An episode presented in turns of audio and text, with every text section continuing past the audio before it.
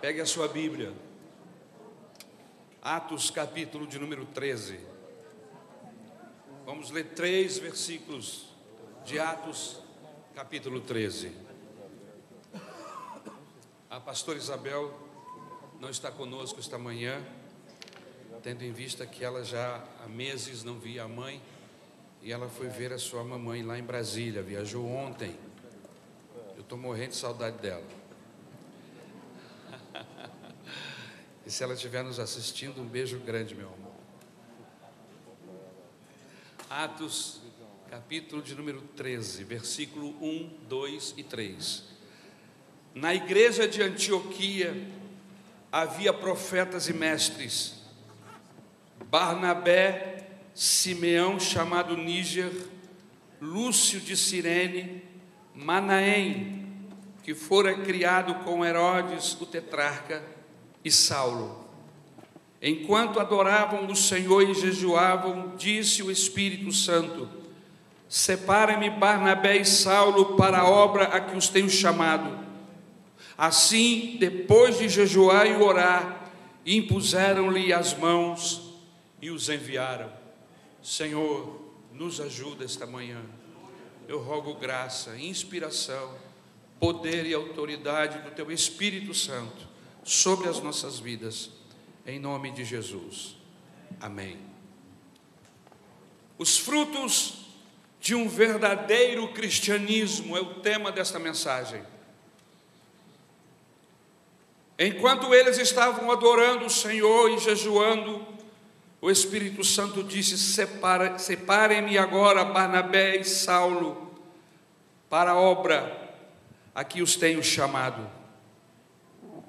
Então, jejuando e orando e impondo as mãos sobre eles, os despediram. Quais os frutos de um cristianismo autêntico? Nós lidamos com muitas pessoas, pessoas que servem a Deus e pessoas que não servem. E é muito legal, muito bacana quando a gente descobre um amigo de trabalho, uma pessoa que às vezes vai viajar conosco um período ou um, um trecho, e a gente descobre pelo jeito, pelo comportamento, que essa pessoa é do Senhor. Você já viveu uma experiência assim? Agora é decepcionante também quando nós descobrimos que aquele indivíduo, aquela pessoa, aquela moça, aquele rapaz, aquele senhor, aquela senhora, fanfarrão, sem responsabilidade, né? que leva a vida assim de qualquer maneira, empurrando com a barriga, e que muitas vezes a gente fica com aquela vergonha alheia. Você já sentiu aquela vergonha alheia que você fala assim: caramba, o que, que esse cara fez? E você descobre que o infeliz é evangélico. E você disse: além de eu estar envergonhado porque ele me provocou como ser humano vergonha, o miserável ainda é crente e está levando um mau exemplo para as pessoas que estão assistindo todo esse processo. Irmãos, o cristianismo autêntico, ele gera pessoas comprometidas, comprometidas com, com a palavra, com o Evangelho. Deixe-me só voltar aqui, queridos, porque eu perdi o meu esboço. Vamos lá. O nosso grande alvo, irmãos, é levar a conversão as pessoas que nos ouvem, que vivem conosco. Há uma luta para ganhar a minha e a sua mente. Não apenas eu luto, mas muita gente, seitas, religiões, lutando para ganhar a sua mente. Todos querendo te ganhar. Mas existem empecilhos. Quais são os empecilhos? Às vezes um passado religioso, Você não estaria disposto a largar tudo para seguir um preceito que você conheceu? Você não estaria disposto? Ou quem sabe suas experiências, sofrimentos, tudo isso é um fator positivo ou não para que você se converta esta manhã ao Senhor Jesus Cristo e se torne um seguidor dele. Outra coisa, outro empecilho, são escândalos. Escândalos com cristãos que não dão bons frutos, que nos causam vergonha, decepções. Queridos, os eventos aconteciam no texto que nós lemos, no capítulo 13, os eventos estão acontecendo, mas não havia bastidores sujos nesta igreja primitiva. Não havia esquemas montados, armações, sujeiras varridas para baixo do tapete. A igreja primitiva caminhava com uma lisura, caminhava com um equilíbrio, com bom perfume, dando bom testemunho a todos que se aproximavam, os de perto e os de longe. Queridos, o cristianismo ele começou como uma seita judaica. E o centro nervoso do cristianismo era Jerusalém. Jerusalém era o centro do cristianismo. Tudo nasceu, brotou de lá. E dizia respeito só aos judeus. Mas esse cristianismo foi crescendo e chegou em Samaria, e chegou na Judéia, e aqui neste texto, capítulo 13, é a última fronteira. Eles estão saindo de um processo, de uma fronteira para outra fronteira. Nós, nos capítulos de número 13 em diante, nos relata o texto que das três, essa é a primeira viagem missionária de Paulo. Foi a Chipre, Paulo foi a Atenas, Coríntios e finalmente chegou em Roma. Tudo isso com o objetivo, levando a mensagem do Evangelho. Mas como tudo isso, como nós vemos tudo isso aqui, nesse texto, nós detectamos frutos de um cristianismo autêntico. Veja, meus irmãos, Paulo sai de Jerusalém e vai para Antioquia. Lá, alguns homens estão orando em um culto, e Deus fala nesse culto. E o texto que nós lemos está aí no versículo 2: enquanto eles estavam orando o Senhor e jejuando, o Espírito Santo disse: Separe-me agora, Barnabé e Saulo, para uma obra que os tenho chamado. E no versículo 3: então jejuando e orando e impondo as mãos sobre eles, os despediram. Barnabé e Paulo são enviados. Quais são os frutos de um cristianismo autêntico. Queridos, o cristianismo autêntico, ele gera pessoas comprometidas com a causa de Cristo. Eu vou repetir: um verdadeiro evangelho, um, o cristianismo, quando ele é autêntico, ele gera pessoas comprometidas com a causa de Cristo. Veja o versículo de número 1. Havia na igreja de Antioquia profetas e mestres, Barnabé, Simeão, chamado Níger, Lúcio de Cirene, Manaém, que tinha sido criado com Herodes, o tetrarca, e Saulo. Qual era a descrição desta igreja? Quais as características que esta igreja apresenta para as pessoas que estão chegando, para os vizinhos, no seu entorno? Qual era a descrição desta igreja? Era uma igreja gorda, com uma conta bancária gorda? Não. Tinha uma linda catedral no centro da cidade? Não. Qual o fator que mais chama atenção nos escritos sagrados, no texto que nós lemos? A igreja de Antioquia era rica porque tinha profetas e mestres E basta. E não se fala mais nada. Essa igreja era uma igreja poderosa, porque tinha profetas e mestres.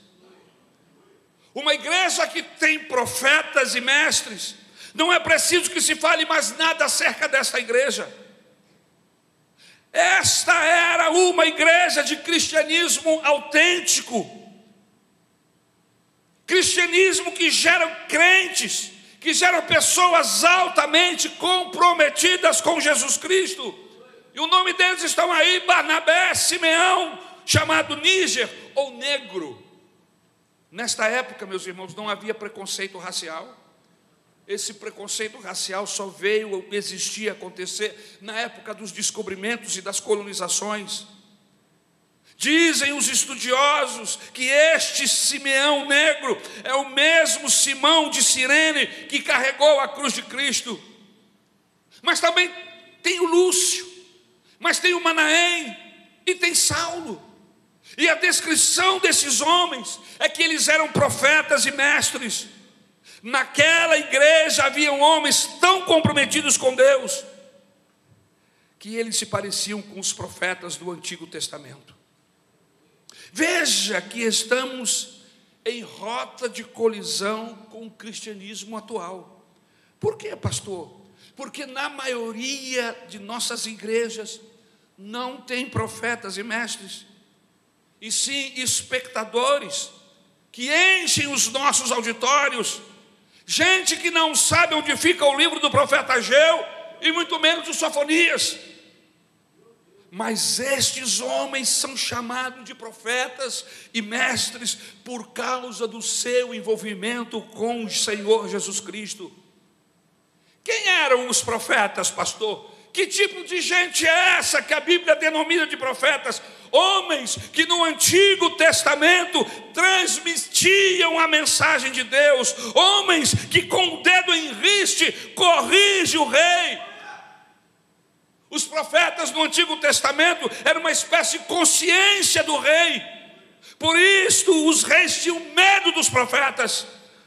Quando Samuel vai ao encontro de Jessé, para escolher o futuro rei de Israel, sem saber e com muito temor no coração. Jessé pergunta: Tu vens em paz? Sua vinda aqui é de paz? Porque o seu coração estava cheio de temor, porque Samuel, a boca de Deus, o profeta do Senhor, estava chegando na sua casa. Irmãos, qual é o fruto do verdadeiro cristianismo? Profetas. O verdadeiro cristianismo gera gente desse tipo, gente que não se dobra às circunstâncias, que não se calam diante do erro, que não se deixam comprar e nem são vendidos, gente que não se cala quando todos estão calando, gente que quando todos param, eles continuam. Será que a dimensão de nosso cristianismo hoje é profético? Será que o evangelho que pregamos hoje está gerando gente deste cabedal, desta, deste, deste quilate? Pois lá na igreja de Atos, aquele cristianismo gerava profetas. Ted Tanner, dono da CNN, a maior cadeia de TV de notícias do mundo, disse há anos atrás que os cristãos eram os fracassados. Jornalista Paulo Francis, já falecido, jornalista correspondente da Globo, disse que nós evangélicos éramos babacas. Me perdoe a expressão. Por quê? Na hora que temos de estar com o dedo em riste, nos calamos. Na hora de dizer não, estamos dizendo sim. Ou então saímos de perto calados. A boa referência da igreja de Atos é que lá havia homens profetas. Sabe, meus irmãos, eu creio que o cristianismo precisa voltar a ser chamado de protestante. Porque no ato de pregar contra o pecado, a injustiça, a maldade humana, estamos profetizando, logo protestando contra o engano. Que Deus restaure os profetas em sua igreja Que Ele levante homens e mulheres santos que protestem, que profetizam contra a injustiça. Nós não somos otários fracassados, nós somos homens e mulheres da verdade, temos um compromisso com a verdade, e é bom que todos saibam disso. Alô, políticos! Vocês só terão nosso apoio enquanto vocês andarem no direito e na verdade. Alô, governador, prefeito, presidente da república, enquanto vocês andarem no direito, na verdade, nós estamos juntos. Agora, o dia em que ficarmos sabendo que vocês vacilaram, mentiram, enganaram, nós estaremos com o dedo em riste contra vocês.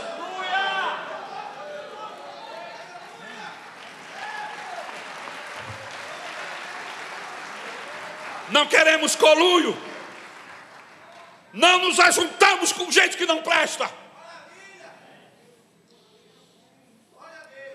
Aleluia. Foi isso que aconteceu com João. Não importa se era o rei, se poderia matá-lo ou não. Ele foi para a calçada do palácio com o dedo em riste, apontava para a janela de Herodes: Você é um adúltero. Você tomou a mulher do teu irmão, você é um bandido, é um adúltero. Assim também faremos ou precisamos fazer. Ande na verdade, nós vamos aplaudi-lo. Agora saia da verdade e os senhores terão os seus piores inimigos. Por quê? Porque a igreja era profética. Porque este é o alvo do evangelho. Alô, patrões! Não peça a uma secretária crente que fale ou escreva mentiras, porque esta mulher, se for uma profeta, ela não irá fazer. Não peça a um homem de Deus para fazer negociata por debaixo da mesa, porque se ele for um profeta, ele não faz. E o pior para essa pessoa, ele vai delatar o criminoso. Escute uma coisa: homem de Deus é gente séria. Se você não conhece homem de Deus, você vai achar, procure. Nesta igreja tem homens e mulheres de Deus. Homens de Deus não são bandidos. Homens de Deus e mulheres de Deus não mentem. Homens e mulheres de Deus não fazem negócios escondidos com esquemas, com propinas. Homens e mulheres de Deus não visitam motéis. Ah, um homem de Deus me convidou para ir para o motel. Não, ele era um homem do inferno. Porque o homem de Deus faz o que é correto, respeita o casamento e anda separado para Deus mesmo quando solteiro. Mas a Bíblia diz que eles também eram mestres. Que é, quem eram os mestres de então? Os mestres de então eram profundos conhecedores das Escrituras para ser um mestre judeu, tinha que saber decorado os livros de Gênesis, Êxodo, Levítico, Números, Deuteronômio e o livro de Josué. Isso até os 14 anos. Esses caras eram bons. Você não consegue gravar um versículo. E eles até os 14 anos tinham que, que saber o Pentateuco mais Josué. Qual é o cristianismo autêntico? É aquele que se firma sobre a verdade e não sobre o misticismo. Qual é o cristianismo verdadeiro? É aquele que rejeita a idolatria de imagens de escultura, porque a imagem de escultura rouba a atenção das verdades bíblicas. Nós não nos dobraremos diante de imagens de esculturas por isso, fazê-lo é torcer a Bíblia. O cristianismo está firmado em verdades históricas. Vejam os mormons. Nenhum antropólogo consegue autentificar suas verdades. Vejam o Hare Krishna. Não é uma religião histórica mas que tem alguns conceitos. seja o budismo, o hinduísmo. O Hare Krishna é uma lenda, não é histórica. Mas o cristianismo é uma verdade histórica. Por isso nós colocamos nossa fé, não colocamos a nossa fé em superstições em conceitos, não colocamos nossa fé em objetos, não colocamos a nossa fé em amuletos, em fitinhas, nem em estátuas, nem plásticos, mas cremos que o Evangelho é o poder de Deus, e esse poder de Deus está em Sua palavra, na pregação, na mensagem da Sua palavra, Bíblia Sagrada. Este livro é poderoso, sim, aleluia, para salvar o pecador, transformar o pecador em um homem de Deus, aleluia. Quando esse livro é explicado para o homem, para uma mulher, e ele é tocado pelo Espírito Santo, pelas palavras desse livro, ele é transformado em uma nova criatura. Queridos, o cristianismo se torna o que é com a pregação e o ensino da Bíblia, com os testemunhos de crentes desmascarando os falsos deuses. Esta era a mensagem da igreja primitiva. Esta era a mensagem do apóstolo Paulo. Diana, a deusa dos Efésios, não tem poder nenhum. É mentira. O único que tem poder é o Senhor Jesus, o Pai, o Senhor Jeová, o Pai do nosso Senhor Jesus Cristo. Essa era a mensagem de Paulo. Por isso ele conclama a cidade para que queime os amuletos. Por isso que ele conclama a cidade para juntar os livros falsos e queimá-los. Por isso Paulo conclama a cidade a se converter a Cristo, desafiando a mentira com a verdade. E eu começo a terminar. O verdadeiro cristianismo. Qual é o verdadeiro cristianismo? O que pode produzir o verdadeiro cristianismo? O verdadeiro cristianismo é aquele que gera pessoas sensíveis em ouvir e buscar a voz de Deus. Veja o versículo 2: Enquanto eles estavam adorando o Senhor e jejuando, o Espírito Santo disse: Separem-me agora, Barnabé e Saulo, para a obra a que os tenho chamado gente com sede de ouvir Deus falar. Não eram ativistas com sapatos furados de tanto correr de um lado para outro, ou com colarinho puído por causa da muita atividade.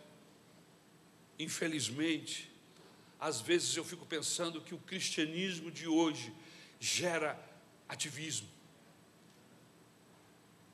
O alvo do cristianismo é gerar relacionamento com Deus e não ativismo.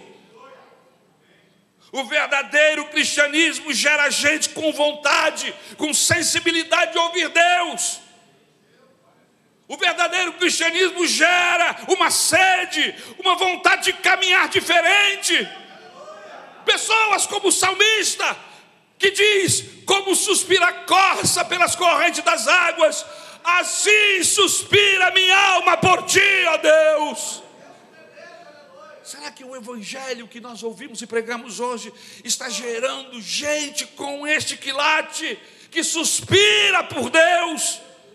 Irmãos, isso é cristianismo que gera gente sensível, que tem sede de, do Deus verdadeiro, gente que ora, gente que jejua, gente que para para ouvir Deus falar. Como diz o outro salmista, o pardal encontrou casa e andorinha ninho para si. Eu encontrei os teus altares, Senhor. Eu encontrei os teus altares. O cristianismo não tem lugar para o escarnecedor, mas para pessoas sensíveis à voz de Deus. Pessoas que se abrem para Deus, como é o caso da mulher samaritana que foi simplesmente viver mais um dos seus dias e foi até o poço, foi fora do horário. Ela queria, não queria encontrar ninguém.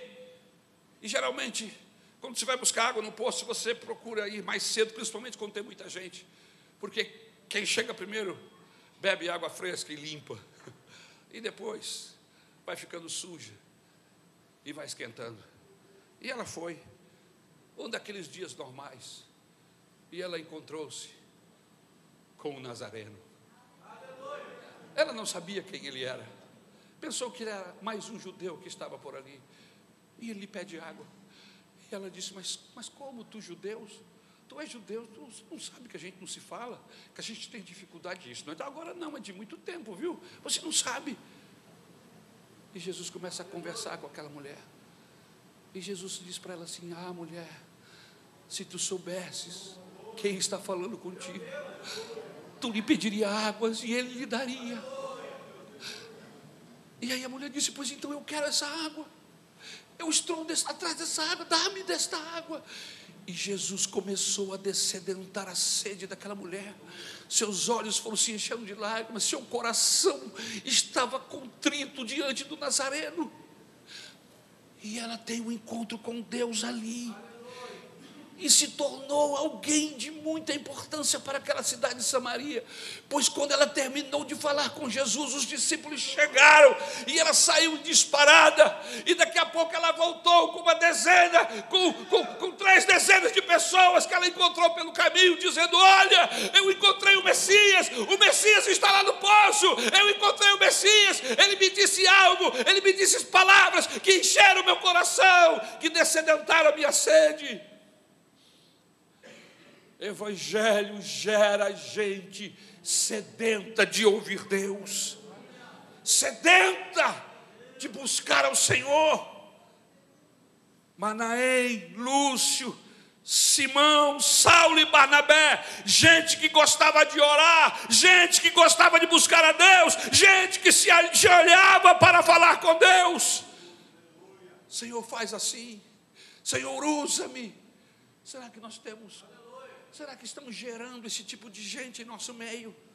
Altamente comprometida com o Senhor, que faz as suas melhores escolhas, e as melhores escolhas são aquelas aonde Jesus pode estar, aonde Deus está, e Deus não está em shows, Deus não está em roda de bebida e botecos, Deus está nos lugares, aleluia, onde a Bíblia diz que Ele está. Se você quer encontrar Deus, com certeza você não vai encontrar no Rock in Rio. Se você quiser encontrar Deus, com certeza não vai encontrar em shows. Se você quiser encontrar Deus, você vai ter que procurá-lo na Bíblia Sagrada, na palavra de Deus. E o Espírito Santo vai lhe orientar e vai lhe conduzir.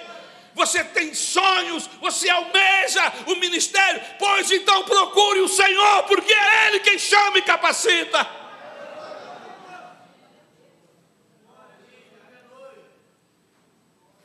Terceiro lugar, e eu termino, o verdadeiro cristianismo gera gente magnânima, grande, fidalga. Então, jejuando e orando e impondo as mãos sobre eles, os despediram.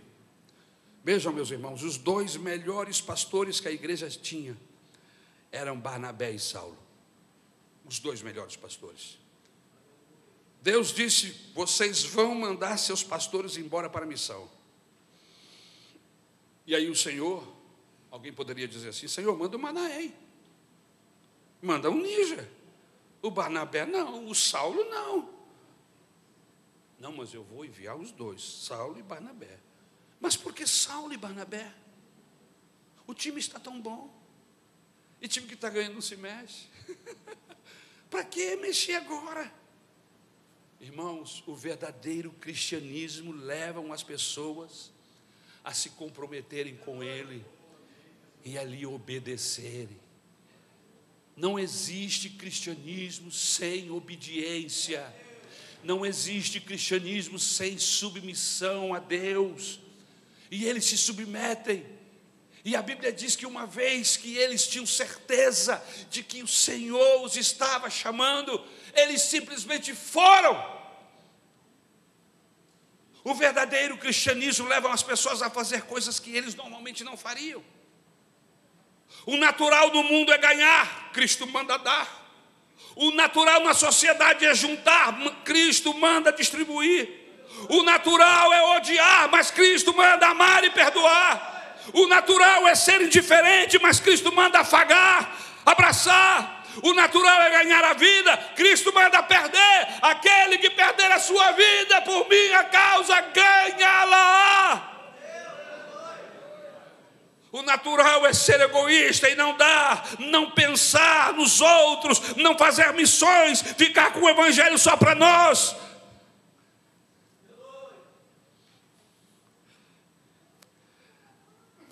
Sabe quais são as cinco palavras que você pode pronunciar? Eu me orgulho de você.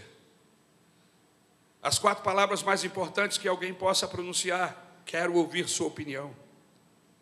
As três palavras mais importantes que você possa dizer: confio em você. As duas palavras mais importantes que você possa dizer: muito obrigado. A única palavra menos importante que você possa dizer: eu. O reino de Deus não é o reino do eu. O reino de Deus é o reino do vós. O reino de Deus é o reino dos outros. O verdadeiro cristianismo gera pessoas de fé, irmãos. Enquanto eles estavam adorando o Senhor e jejuando, o Espírito Santo disse: Separe-me agora, Barnabé e Saulo, para obras que, tenho, que, que os tenho chamado. O que é fé? O que é fé? Ora, a fé é a certeza de coisas que se esperam, a convicção de fatos que não se veem. O que é fé? Hebreus 11, 6. De fato, sem fé é impossível agradar a Deus, porque é necessário que aquele que se aproxima de Deus creia que Ele existe e que recompensa os que o buscam. Irmãos, eles tinham intimidade com Deus o suficiente para saber que quem os estava enviando era Deus, que quem estava falando com eles era o próprio Deus. Irmãos, por que Abraão foi chamado pai da fé? Porque ele creu e agiu de acordo com a sua fé. Ele ouviu Deus o chamar, ele tinha certeza que era o Senhor que estava falando com ele, e ele tem coragem para deixar pai, mãe, parentela e toda a sua riqueza para trás, e vai atrás de um Deus lá no deserto. Eu quero terminar lendo o texto de Hebreus capítulo 11, que diz assim: preste atenção, pela fé, Noé, divinamente instruído a respeito de acontecimentos que ainda não se viam, e sendo temente a Deus, construiu uma arca para a salvação de sua família. Não tinha nada, era apenas uma palavra de um Deus. Ele creu, fez a arca. Assim ele condenou o mundo e se tornou herdeiro da justiça que vem da fé.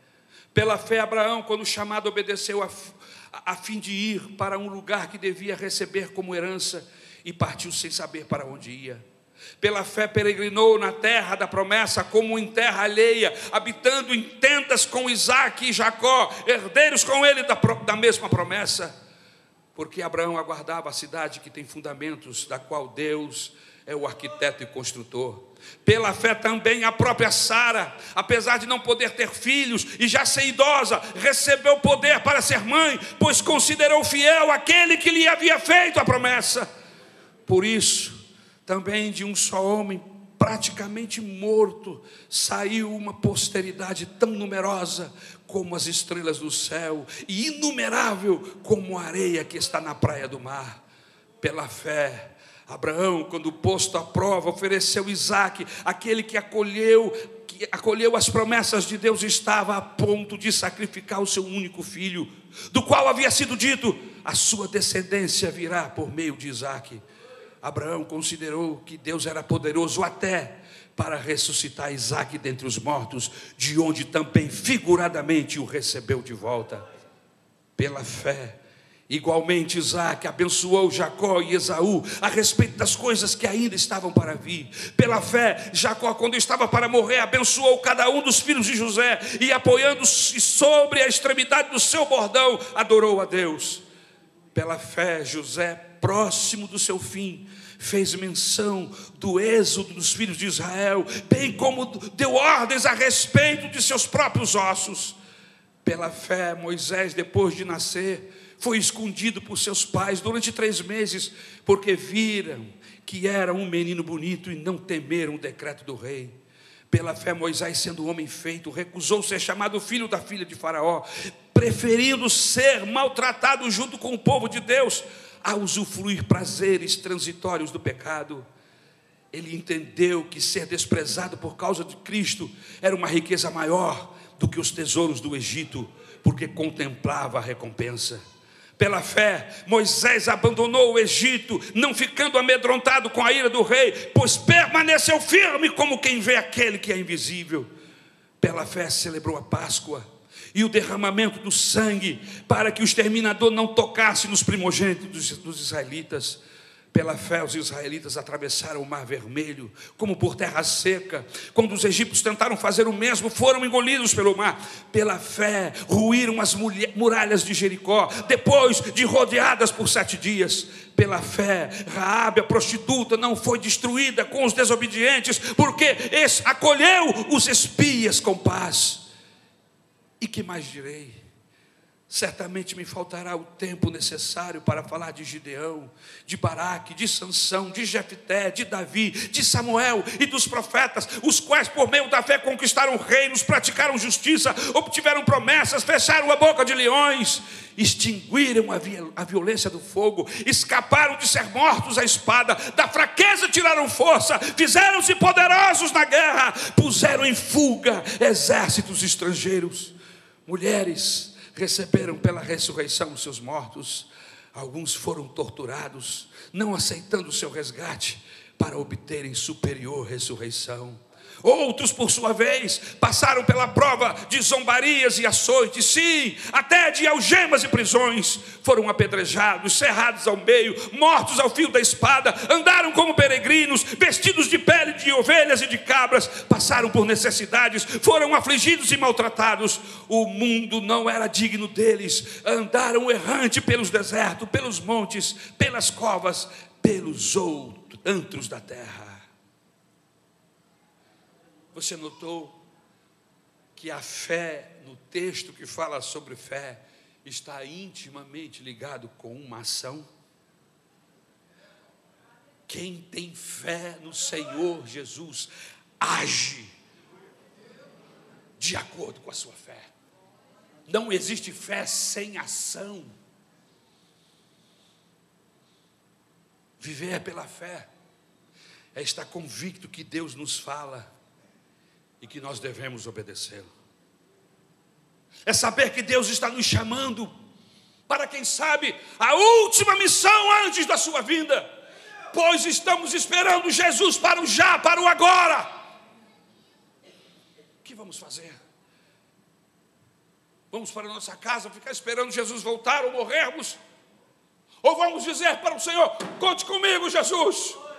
Eu quero fazer parte desse último exército. Eu quero me envolver na tua causa.